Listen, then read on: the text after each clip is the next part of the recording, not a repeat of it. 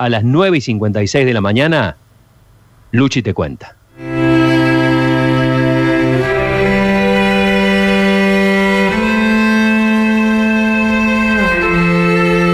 Regina tiene un sueño recurrente. En él se encuentra con su papá y lo abraza. Esto le ocurre desde hace más de 55 años, desde que el comandante Mario Zurro emprendió el vuelo que lo llevó a un destino incierto. Él junto a otras 67 personas, entre tripulación y pasajeros, desaparecieron en el avión Douglas TC-48. Eso fue el 3 de noviembre de 1965. Era el viaje de fin de curso de los cadetes recién formados.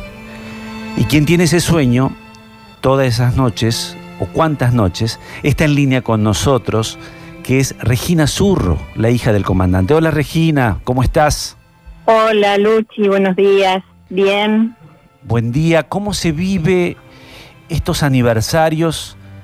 55 años, eh, como son cumpleaños al revés, ¿no? Donde uno tiene que recordar algo feo y algo muy triste porque, bueno, como bien decís, hace 55 años, yo tenía 8, yo lo fui a despedir a la pista de aviación de acá de, la escuela, de aviación de Córdoba, con mi mamá y con una amiga.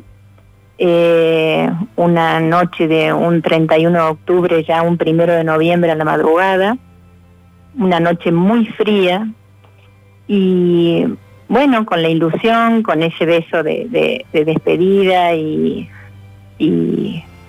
bueno, y las palabras de papi Reginita, eh, pórtense bien. Y bueno, después a los dos días eh, que, bueno, que le dicen a mi mamá que, que el avión supuestamente cayó al mar y que no hay ninguna noticia de ellos. Y bueno, se dio así prácticamente a los tres días el 7 de noviembre se da por cerrada la búsqueda. Eh, y bueno, nos dijeron que habían caído supuestamente en el mar, que, que estaba todo, o sea, nos decían que supuestamente había caído al mar, pero que no había ningún resto del avión ni se habían encontrado restos humanos. O sea, eso es la, una de las contradicciones, Luchi. Las especulaciones se multiplicaron y transformaron al hecho en una serie de mitos que ocultaron aún más la verdad. Como dice Regina, posterior a la caída, las mentiras de la Fuerza Aérea, y ahora me vas a explicar por qué las mentiras de la Fuerza Aérea, para dar por terminada esta búsqueda que duró nada, solo tres, cuatro días, todos estos elementos fueron determinantes a la hora de crear estos mitos, estas especulaciones y que seguramente vivieron en la mente de una niña de 8 años, que hoy ya sos una mujer, ya tu mamá no está, eh, cuando la Fuerza Aérea le dijo, cayeron al mar y le presentaron unas pruebas que no eran verdades. ¿De qué se tratan esas pruebas, Regina? Bueno, el 7 de noviembre la Fuerza Aérea les dice a los familiares, los cita en la Escuela de Aviación para, para mostrarle es decir, lo que había traído el, T-43, recordemos que iban dos aviones, el TC-48, transporte y carga, por eso son sus, iniciales, y el T-43 de transporte, ambos salidos de, de la Escuela de Aviación, y bueno, dicen que hacen la búsqueda y que habían recogido del mar, del mar Caribe, luego de tres días de tormentas caribeñas muy fuertes, flotando en el mar una cédula del cadete Buistas, Oscar Buistas del TC-48, un par de gemelos y 100 dólares en, un sobre de nylon. Esto es presentado a los familiares eh, con mucho dolor, dicen que era pertenecía a un cadete del interior, justamente estaba la hermana de, este cadete, dice, nosotros somos del interior, queremos saber qué es lo que tienen. Y el, en el entonces director de la Escuela de Aviación Militar de Córdoba, Brigadier Andrada, le dice que tienen un elemento pero que no se lo quieren entregar porque está mordido por los tiburones. Hmm. Luego la cédula se la entregan a, a Beba Huistas y la cédula está impecable, nunca, no tiene ni ninguna mordida ni ningún corrimiento de, que demuestre que estuvo en el mar. Y bueno, y ahí comienza eh, estas contradicciones, muchas contradicciones, porque desgraciadamente, nueve meses después, la familia Buista recibe una carta anónima en la que dice que esa cédula fue entregada por Oscar, que iba en el TC-48, a su amigo que iba en el T-43, en Panamá, porque tenía miedo de perderlos por la forma en que iban en el TC-48. Es decir, iban adentro del avión, pero sentados en asientos adicionados porque el avión es un avión de, transporte en carga, no de pasajeros, es decir, no lleva butacas, sino que lleva los asientos que conocemos, esos de, cintas donde van los paracaidistas, y temía perderlos, por eso se lo da a su amigo. Cuando ocurre el accidente, que el T-43 llega a El Salvador, transcurren las horas y el TC-48 no aparece, les dicen que está desaparecido, eh, este chico cadete del T-43 entrega esas pertenencias al entonces director de la Escuela de Aviación, Brigadier Andrada. Es decir, que eh, con eso queda demostrado que este militar prueba, entrega pruebas falsas, lo cual para los familiares fue un golpe muy grande porque la institución, la escuela, la Fuerza Aérea, era el, lugar, digamos, elegido por los hijos para ser aviadores y realmente una institución que hasta ese momento había sido muy respetada.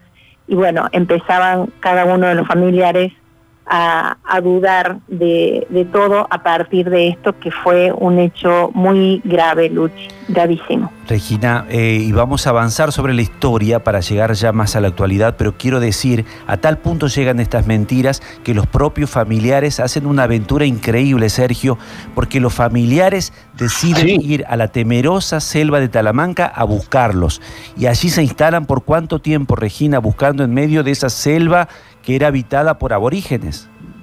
Y sí, y estuvieron más de tres años, Tomilchenko, padre del cadete, eh, Ibramino, padre del otro cadete, Mami se, se suma al grupo en, el año, al año, en 1966. Tu mamá. Eh, mi mamá, este, que bueno, nosotros, mi mamá era uruguaya, entonces nosotros ya eh, a los 20 días ya nosotros nos fuimos de Córdoba a Montevideo, donde estaban este, mis abuelos, mis tías, y bueno, teníamos un ambiente mucho más este, eh, cordial para, para niños, éramos muy, chiquitos y todo el mundo andaba con las radios, con las radios transistores, lo que se usaba en ese momento, y bueno, y a veces la crueldad es mucha, eh, sobre todo cuando nos comentaban que, que había habido un, que el avión nuestro se había caído al mar. Bueno, volviendo a esto, Tomichenko y Bravino creyendo en la versión de Fuerza Aérea de que el avión cayó al mar, hacen todo el recorrido por las costas del Caribe, hacen Venezuela, Colombia, Panamá, llegan al archipiélago de los Roques, que es un lugar donde llegan los naufragios, todos los accidentes del Caribe, no encuentran nada y llegan a Costa Rica. Cuando llegan a Costa Rica, comienzan a, investigar y bueno, llegan a las torres de vuelo, y las torres de vuelo del Coco, de San José y de, y de, mm, y de mm, Nicaragua les informan que eh, hay una grabación con el pedido de auxilio de emergencia del TC-48 y está grabado la comunicación con el compañero, con el T-43. Lo, la otra sorpresa triste también es que el T-43 les dice ante el llamado de emergencia enterados, seguimos El Salvador. Eh, los abandonan en vuelo en plena emergencia. Eso es muy doloroso también saberlo y ellos cuando vuelven a Córdoba el 20 de noviembre mienten y dicen que no escucharon nada. Otra mentira más, Luchi. Mm. A mí me tocó participar en el 2010 periodísticamente de una de esas incursiones a la selva que hizo la Fuerza Aérea Se trataba de un reconocimiento histórico con las misiones Esperanza, porque se transformaba en un gesto para las familias que por fin les daban la razón. Decía la Fuerza Aérea, está bien, nosotros mentimos, 42 años después. El Estado ponía recursos y comandos especiales para tratar de encontrar el avión perdido en medio de la selva. Sin embargo, Sergio, te aseguro, y a toda la audiencia, que ver esa inmensa y frondoso colchón selvático uno se da cuenta que es como encontrar una aguja en un pajar. Vos podés pasar a lo mejor a 50 metros del avión y no te das cuenta de que el avión estaba caído ahí. Absolutamente. ¿Cuál es lo, ¿Qué es lo que están pidiendo hoy, Regina? Bueno, como decís, a 42 años, 42 años, Luchi, en el año 2007 la Fuerza Aérea nos, nos llama, algunos de los familiares, familia Zurro, familia Viverti, eh, para decirnos que ellos van a hacer una búsqueda por tierra, lo cual nos asombra muchísimo. Hay un giro de 180 grados de la Fuerza Aérea, no solamente en su postura en cuanto a la búsqueda del avión y a saber las causas, que fue lo que en ese momento nos dijo el brigadier Constantino, queremos saber las causas del accidente, estamos en deuda con los familiares, queremos encontrar el avión, sino el trato. Eh, yo quiero hacer una, una aclaración en este, en este espacio porque el trato de la Fuerza Aérea, de los oficiales, de las nuevas generaciones fue muy diferente con nosotros. Eh, ¿Por qué? Porque el trato anterior había sido humillante, de insultarnos, de, de tratarlas a, las mujeres, de los pilotos, este, a mi mamá, a Luis Álvarez Paz, a Tita Diverti, a todos nos, las trataban de las locas del TC-48. ¿Por qué locas? Porque estaban buscando a sus maridos y querían saber la verdad. Y las hermanas de los cadetes.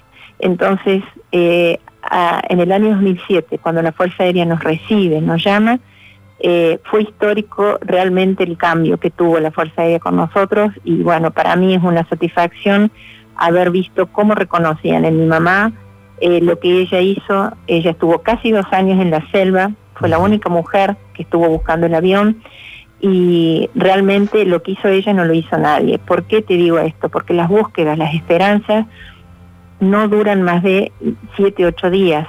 Les dan 15 días de los cuales tienen dos de viaje de ida, dos de vuelta, hasta que se preparan y se alistan.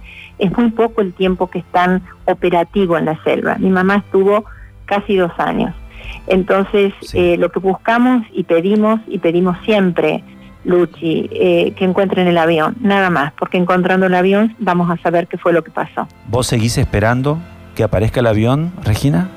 Sí, por supuesto, lo seguimos buscando, Luchi.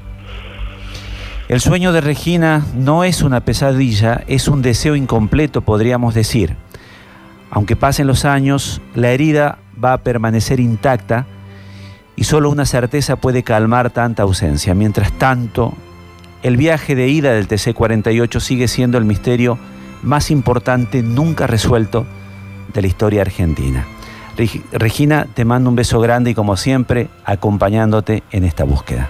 Muchísimas gracias, Luchi, y está bueno que, que se conozca porque es un tema que tenemos tantas tragedias en nuestro país que, bueno, queda por ahí olvidado, pero tenemos que pensar que eran 68 personas. Mi papá en ese momento tenía 38 años y realmente nos destruyeron eh, la vida. Eh, nosotros somos cuatro hermanos y, bueno, éramos muy chiquitos y vivimos siempre con la esperanza, eh, por supuesto alimentada por mi mamá, de encontrar el avión. Así que muchísimas gracias Luchi por este recuerdo. Te mando un beso. Luchi te cuenta, Luchi te contó.